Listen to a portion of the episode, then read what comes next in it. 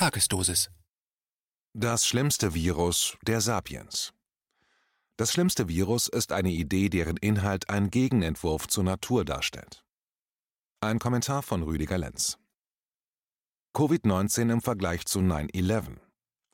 Das Schlimmste, was man über die Bundeskanzlerin Dr. Angela Merkel früher sagen konnte, war, dass sie irgendwen aus ihrem Kabinett stark gelobt hatte. Dieser oder diese war dann kurze Zeit später in irgendeinem Skandal untergegangen und konnte sein Amt räumen. Heute nach den offenen Grenzen für Flüchtlinge, nach der CO2-Klimaspaltung der Gesellschaft, scheint ihr mit Abstand größter Skandal zwar in der Gegenwart Realität anzunehmen, aber als ein solcher wird er wohl erst viel später im Volk selbst ankommen. Der Corona-Skandal. 9-11, also der Zusammenbruch der drei Türme in New York, ist dagegen ein kleineres Ereignis. Kleiner deswegen, weil am Tag der Zusammenbrüche nur die New Yorker Bürger dabei waren. Bei Corona ist nun ganz Europa, also alle Europäer und viele Menschen anderer Länder, ganz direkt betroffen. Fast die ganze Menschheit ist daran beteiligt. Nicht nur als Zuschauer, sondern als Akteure, die in Angst und Schrecken vor einem Killer-Virus geraten sind. Es gibt zwar keine offizielle Ausgangssperre, keine Gesetze darüber, dass alle zu Hause bleiben müssen, es gibt nur Regeln, so die Kanzlerin, zumindest in Deutschland. Das Schweigen der Lämmer als Dauerzustand der Gesellschaft. Was wir alle jetzt beobachten und erkennen können, ist, wie der schlimmste Virus, den es überhaupt gibt, zuschlägt und wie eine echte Pandemie den Großteil aller Sapiens befallen hat, der Gehorsams- und Autoritätsglaube-Virus. Fast alle Bürger glauben, dem folgen zu müssen, was andere ihnen sagen. Sie stehen im Gehorsam zu diesen Autoritäten, denen sie ihr Leben anvertraut haben. Das tun sie immer und tagtäglich, ich weiß. Doch in so einem Experiment wie dem, was wir jetzt erleben, zeigt sich, wie stramm die meisten Menschen noch immer denen folgen, zu denen sie lieber im Widerstand leben sollten. Auf Rubicon schreibt Roland Rottenfußer, Zitat, Schaut man sich an, wie der Hitlerfaschismus und andere totalitäre Regime hierzulande rezipiert werden, gewinnt man den Eindruck, es mit einem Volk aus lauter verhinderten Helden zu tun zu haben.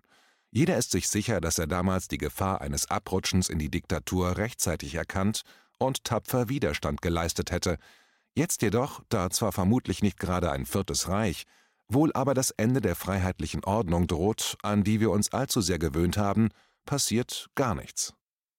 Was wir in diesen Tagen lernen ist, es ist erschreckend leicht, uns alles zu nehmen, was eine freiheitlich-demokratische Gesellschaft ausmacht, mit einem ganz simplen Trick, den Vorgang als einen alternativlosen Krieg gegen das Virus darzustellen.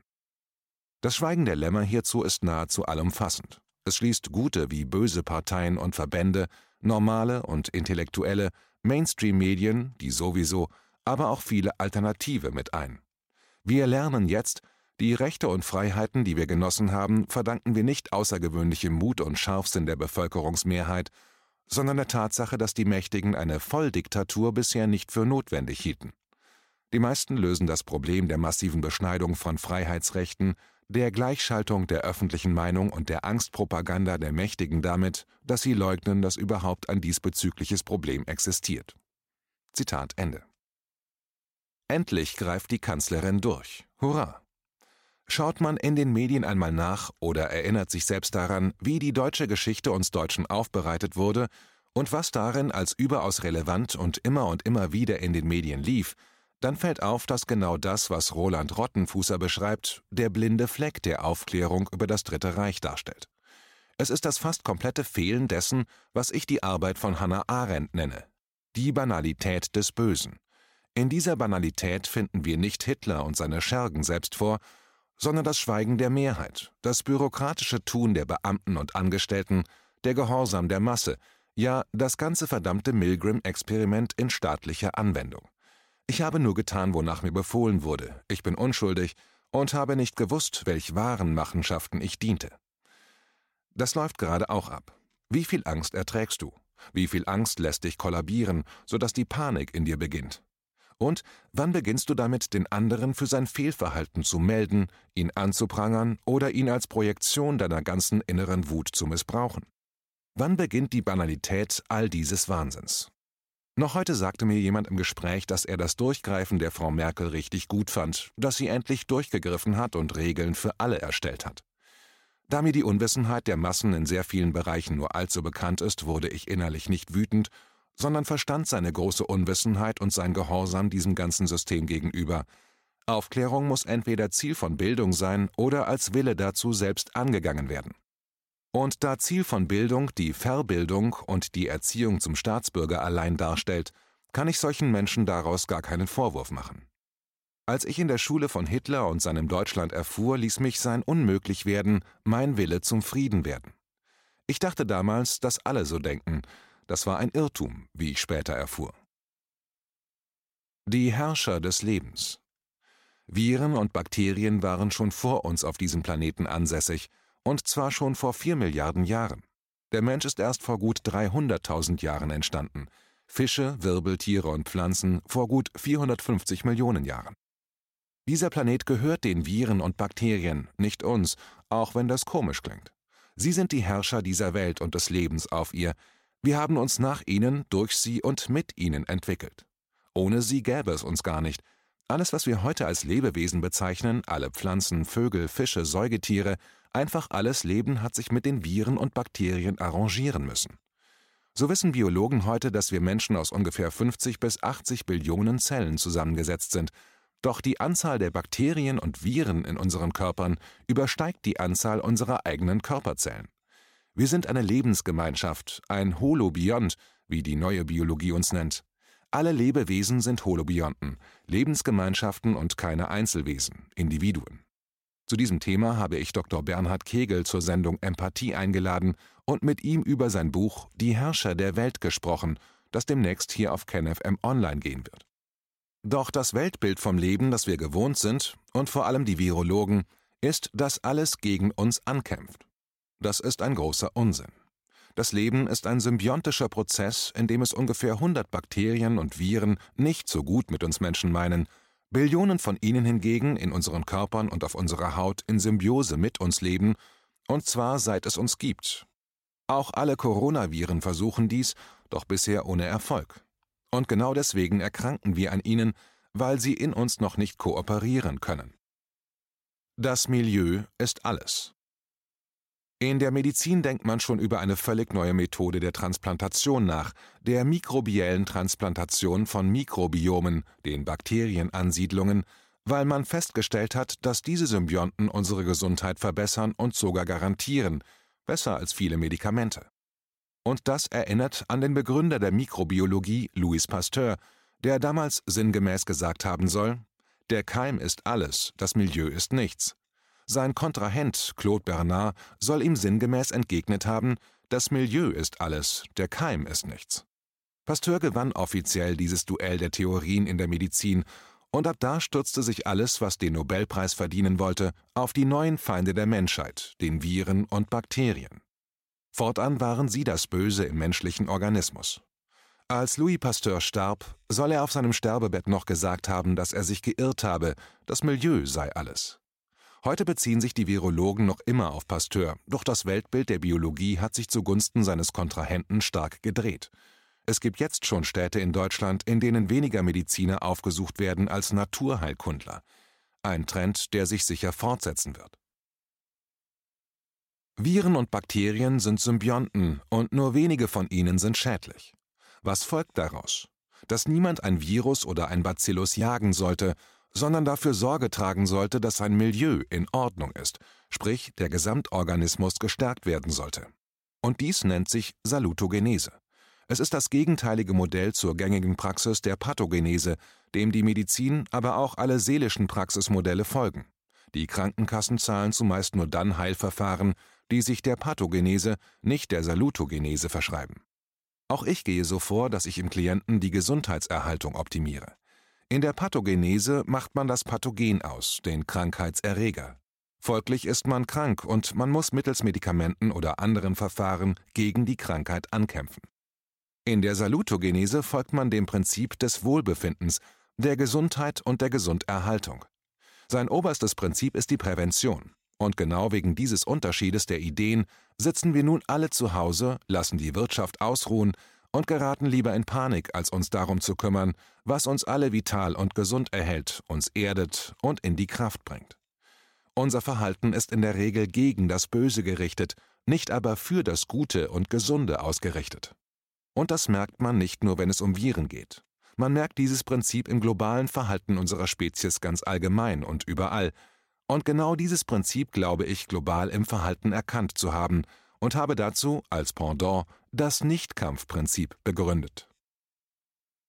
Viren des Geistes Wir können es drehen und wenden, wie wir wollen. Fast überall, wo unsere sogenannten Experten Probleme sehen oder voranschreiten wollen, klafft das Modell zwischen dagegen vorgehen, also Kampf, oder sich dafür einsetzen, also Kooperation. Kampf oder Kooperation, das ist die Gretchenfrage aller menschengemachten künstlichen Probleme. Die Natur ist ein symbiontischer Vorgang aller miteinander, aber unsere Narrative und Weltbilder sind fast alle gegen alles Natürliche und vor allem für den Kampf gegen etwas eingenordet. Unser biologisches Narrativ bekennt sich dazu, dass wir auf der Erde, der Natur stehen und dass wir uns auf ihr stehend völlig unabhängig von aller Außenwelt entwickeln. Das haben wir auf alle Lebewesen übertragen und haben dafür sogar einen Begriff entwickelt, die Evolutionstheorie, die, nimmt man das vorherige ernst, unvollständig sein muss. Denn alles hat sich mit allem zeitgleich und symbiontisch entwickelt. Spezies sind keine Inseln. Die Natur ist etwas, das sich unserem Willen und unseren Bedürfnissen beugen muss, so denken aber wir.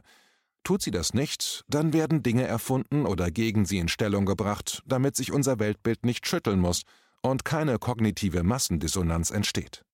Wie weit wir es dabei gebracht haben, zeigt sich in allem, was wir die Umweltzerstörung nennen, die, blickt man tiefer dort hinein, eine Lebenszerstörung ist. Auch gründeten die Sapiens Religionen, nach denen ihnen von ihrem Weltenherrscher aufgetragen sein soll, sich alles untertan zu machen und alles nach ihrem Bilde zurechtzubiegen sei. Das sei ein Befehl des Weltenherrschers an seine Ebenbilder, sagen die Sapiens Abrahams Zweig. Nicht das Coronavirus noch das Ebola-Virus noch Typhus, die Tuberkulose oder die schwarze Pest sind die schlimmsten Viren für die Sapiens. Es ist die Idee, das Weltbild, ihre Narrative. Sie sind die wahren Erreger und Viren, mit denen sie infiziert und befallen sind. Für die sie in ihr Unglück rennen, alles Elend fabrizieren und jeden noch so bestialischen Krieg vom Zaun brechen, um massenhaft andere Sapiens zu terminieren. Viren des Geistes sind die schlimmsten Keime, unter denen die Sapiens leiden. Und der ganze Zirkus um Covid-19 ist so ein aufkeimender Virus des Geistes, der dem Geld zu folgen scheint. Immer mehr Ärzte und Mediziner erscheinen mit Beiträgen im Internet und reden Tacheles gegen die Maßnahmen der Bundesregierung und gegen ihre Experten und klären die Bürger auf wundervolle Weise auf. Merkel, liebe Frau Merkel, es gibt viel mehr Mediziner, die aus Leidenschaft für die Gesundheit aller leben, als dass es deren Widersacher und Münzensammler gibt, Hauptsache der Impfstoff kommt, dann fließen Milliarden, weil Millionen panisch Zwangserzogene geimpft werden wollen. Wenn man sich all dieser geistigen Viren unserer Spezies wirklich gewahr wird, kann man verzweifeln, ob die Sache mit uns überhaupt ein gutes Ende nehmen wird. Um aus eben dieser Corona-Pandemie wieder herauszukommen, müssen wir größer, umfassender denken und handeln lernen. Ob das nach der zwangsangeordneten Pandemie geschieht, bleibt zweifelhaft, denn wie sagte der Kindheitsforscher und Historiker Michael Hüter bei der KenFM-Sendung Positionen, akadämisch, freies Denken unerwünscht noch, die Geschichte zeigt, wenn wir die Zukunft nicht gestalten, wenn Systeme zusammenbrechen, dann kommt nicht zwangsläufig etwas Besseres nach. Pandemie oder Ausnahmezustand? Der Schlüssel ist Bildung, deine Bildung. Und wenn jeder von uns versteht, dass Bildung nichts damit zu tun hat, herauszuschreien, ich weiß etwas, was du nicht weißt, sondern damit seinen Geist vollumfänglich und lebenslang zu bilden, auch in die geistige Welt einzutauchen, dann werden die Antworten und das Gestalten aus diesen unsäglichen Narrativen heraus von ganz alleine geschehen. Ohne dass es eine Revolution oder einen Weltenbrand dazu braucht. Den brauchen nämlich einzig und allein die Eliten und Politikdarsteller. Doch in genau diesen Narrativen steckt unser Summa cum laude fest, unsere Nobelpreise und fast alle Auszeichnungen für einen gelingenden Geist, der zu einem Ungeist, einer Unnatur unserer Möglichkeiten selektiert wurde. Ein geistiges und körperliches Wesen, das nicht aus dem Zusammenhang seines Entstehens und Fortwährens herausgelöst werden kann, ohne selbst dabei unterzugehen. Der Mensch wird sich entweder voll und ganz zum Menschen hineinentwickeln, oder er wird gar nicht sein. Der Schlüssel von Bildung und einer geistigen Öffnung liegt nicht in der Anpassung zu einer künstlich erschaffenen Welt, ganz im Gegenteil, er liegt in seiner eigenen Natur, die für jeden Einzelnen so notwendig ist wie das Wasser für einen Fisch. Und wenn uns das gelingt, dann gelingt Politikern und anderen Herrschern nie wieder das, was sie derzeit erproben, eine künstliche Pandemie zu entfesseln, die bei näherer Betrachtung so etwas wie einer Influenza-Mutation gleicht, aber wie es Roland Rottenfußer vermutet, einen Ausnahmezustand darstellen könnte? Verhindern können wir beides, wenn wir den Mut haben, uns unserer wahren Natur und Kraft wieder anzunähern. Deswegen meine Bitte an euch, schiebt keine Panik und habt keine Angst. Denn das ist es, was sie wollen. Für was sie es wollen, das weiß ich nicht. Aber bitte bleibt in eurer Kraft und geerdet. Lasst nicht eure Angst ihr Berater sein. Nur dann gewinnen wir unsere Freiheiten wieder und immer wieder.